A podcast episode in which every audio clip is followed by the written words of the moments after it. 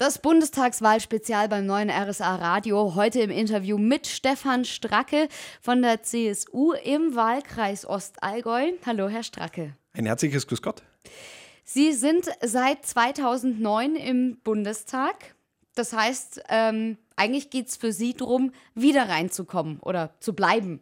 Das ist mein Ziel, eine Vertragsverlängerung zu bekommen von den Wählerinnen und Wählern. Okay, was wäre denn, ähm, angenommen es klappt, Ihr politisches Schwerpunktthema? Mein Schwerpunktthema ist die Wirtschaft, den Wirtschaftsstandort Ostallgäu, Unterallgäu, Memmingen, also das Allgäu letztendlich zu stärken und weiter voranzubringen. Da sind wir bei der Infrastruktur gut aufgestellt mit dem Bundesverkehrswegeplan und jetzt heißt diese ganzen Vorhaben auch tatsächlich umzusetzen. Ich denke an die Vierspurigkeit der B12, mhm. ich denke an die vielen Ortsumgehungen, Memminger Kreuz endlich staufrei hinzubekommen äh, und vor allem den Bundeswehrstandort Kaufbeuren zu halten. Ein ganz wichtiges Thema. Was ist bundespolitisch für Sie das äh, wichtigste Anliegen zurzeit? Ja, Deutschland geht es gut. Bayern geht es wie immer noch mal ein Stück weit besser. Äh, und deswegen sind wir jetzt auch dran, die Menschen zu entlasten. 15 Milliarden Steuerentlastungen hinzubekommen für alle. Dadurch unterscheiden wir uns auch von den anderen, den Solidaritätszuschlag jetzt endlich abzuschaffen und eine wuchtige Unterstützung für die Familien hinzubekommen, gerade was Kindergeld angeht, Baukindergeld, Wohneigentum schaffen. Das sind eigentlich die zentralen Themen. Sie haben es gerade eigentlich schon gesagt, aber wie konkret äh, wollen Sie sich fürs Allgäu auf bundespolitischer Ebene stark machen? Naja, de, zum einen haben wir ja schon viele Projekte hier im Allgäu, die es weiterzuführen gilt. Ich habe den Bundesverkehrswegeplan angesprochen, den wir jetzt umsetzen müssen, wo jetzt auch der Freistaat Bayern gefordert ist. Aber ich denke auch an die Elektrifizierung. Wir haben hier noch ein echtes Dieselloch im Allgäu und deswegen müssen wir schauen, dass hier die Elektrifizierung München-Memmingen-Lindau läuft. Aber äh, da müssen wir jetzt konsequent weitermachen und auch die ganzen anderen Strecken jetzt auch zusammen mit dem Freistaat Bayern elektrifizieren. Beim Thema Nachhaltigkeit und ökologischer Entwicklung, da äh, wird im Allgäu ja schon viel gemacht. Ähm, finden Sie, das sollte man auch auf Bundesebene ausweiten oder es ist noch nicht genug getan im Sinne von ökologischer Entwicklung? Also wir im Allgäu setzen ja hier tatsächlich sehr stark auf Regionalität, äh, unsere bäuerlichen Familienbetriebe auch weiterhin zu unterstützen und zu schützen. Die leisten unglaublich viel in diesem Bereich ähm, und deswegen muss man da äh, ihnen weiterhin die beste Unterstützung zukommen lassen. Darf jetzt nicht zum Steinbruch werden, gerade was die Unterstützung von Seiten der EU äh, betrifft. Äh, und zum anderen müssen wir auch sehen, wie schaffen wir es mit Elektromobilität beispielsweise hier gerade im ländlichen Raum. Ladesäulen als Stichwort äh, und da ist sicherlich auch ein Stück weit der Bund Bund gefragt, aber vor allem äh, die Industrie, dass sie jetzt überzeugende Konzepte tatsächlich auf den Weg bringt.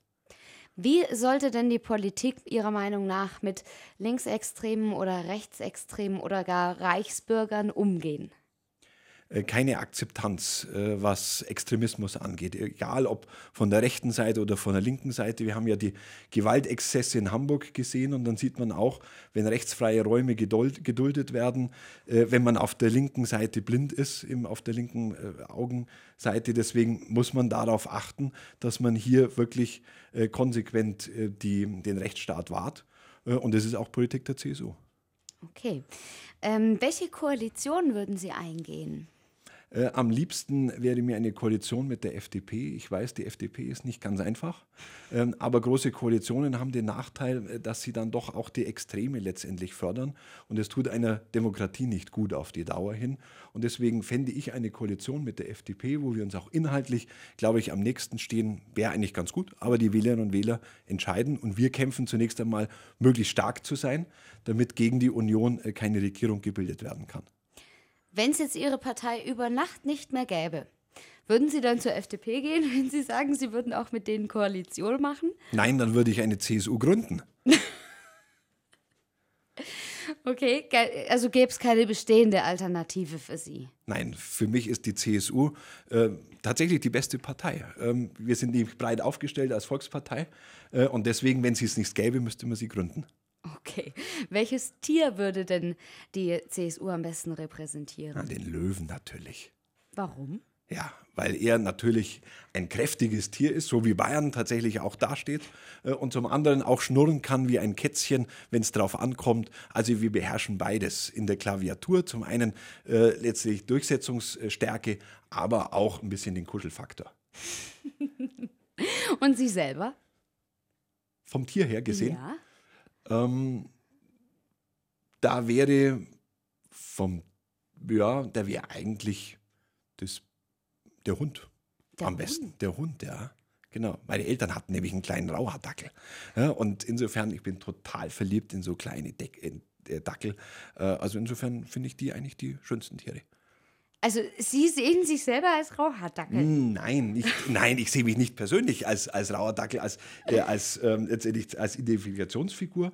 Aber das ist einer, der durchaus Geschwindigkeit kann und Durchsetzungsvermögen hat. Also insofern passt es schon. Okay. Die haben ja auch so ein paar ne, äh, bissige Eigenschaften und so. Mhm. Sind die nicht so, dass die viel kaputt machen? Na, kommt ganz auf die Erziehung drauf an. Also insofern, die können schon. Also wenn, wenn man da aufs Hundegymnasium geht, mit denen das genau immer schön macht, äh, dann können die das ein oder andere schon auch hinbekommen. Das passt schon. Welche Sätze können Sie von Politikern nicht mehr hören? Also am, der, der klassische Politikersatz, ich setze mich dafür ein. Ja, das, ähm, klar, das ist der, der Satz, den, man, den, man, den ich auch gebrauche. Aber am Ende geht es natürlich auch immer darum, dass man diese Dinge auch durchsetzt äh, und nicht nur das dafür einsetzen. Ähm, aber das ist letztendlich auch ein Stück weit Selbstbeschränkung, weil man weiß als Politiker, man kann nicht alles selber machen. Sondern oftmals ist es die Werbung für ein gewisses Thema. Ähm, und ähm, deswegen muss schon auch, wenn wir etwas versprechen, und das Vertrauen ist das wichtigste Gut in der Politik, die Dinge dann auch durchsetzen äh, und Wort halten. Das ist das Entscheidende. Und die CSU tut das. Ja, ich wollte gerade fragen, wie ist das so Ihre Quote? Ja, sehr gut. Wenn man das beispielsweise 2013 sieht, was die CSU versprochen hat, Mütterrente, ähm, Reform des Länderfinanzausgleichs, jetzt eine Mi- 1,3 Milliarden Euro für Bayern äh, in dem Bereich, äh, dass wir äh, sagen, Erbschaftssteuer, eine, die faire Reform in dem Bereich hinzubekommen, Ausländermaut, auch das hinbekommen. Also all das, was wir 2013 den Wählerinnen und Wählern versprochen haben, haben wir auch durchgesetzt. Wir halten Wort. Was wäre in Ihrem Leben neben Familie und Beruf nicht mehr wegzudenken? Äh, was nicht mehr wegzudenken wäre, neben Familie und Beruf. Mhm.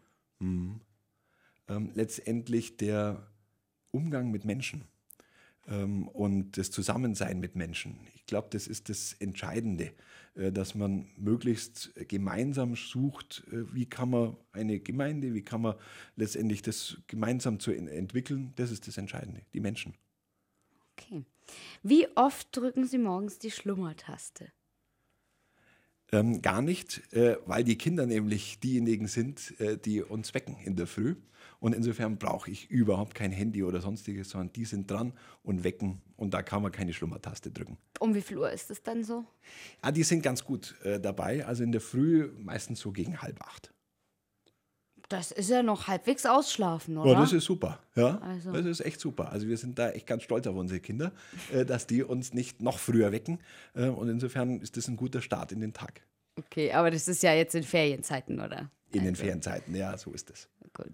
Ähm, viele Leute haben einen Tick, dass sie, wenn sie nervös sind, meinetwegen an ihrem äh, T-Shirt-Zipfel ähm, rumknibbeln oder eine Kollegin von mir hat so ein kleines Tierchen, auf dem dreht sie immer so rum. Haben Sie sowas auch? Dass Sie irgendwie, Das würden Sie jetzt eigentlich am besten feststellen, ob ich so einen Tick habe. Ich glaube, dafür ist das Gespräch zu kurz, um das äh, abschließend beurteilen zu können. Also ich bin da schlecht in der Wahrnehmung, ob man irgendwelche Ticks in diesem Bereich hat. Müssten Sie letztendlich mich drumherum fragen. Ja, was fällt denn Okay. da speziell auf, was der so macht? Ähm, was wäre das perfekte Geschenk für Sie? Zeit, ein bisschen Zeit zu haben äh, oder mehr Zeit zu haben, äh, gerade für die Familie. Das wäre eigentlich das perfekte Geschenk. Haben Sie da zu wenig? Ja, ich habe äh, zu wenig, man nimmt sich auch immer zu wenig Zeit. Man ist die, fast die Hälfte äh, des Jahres in Berlin, von Montag bis Freitag.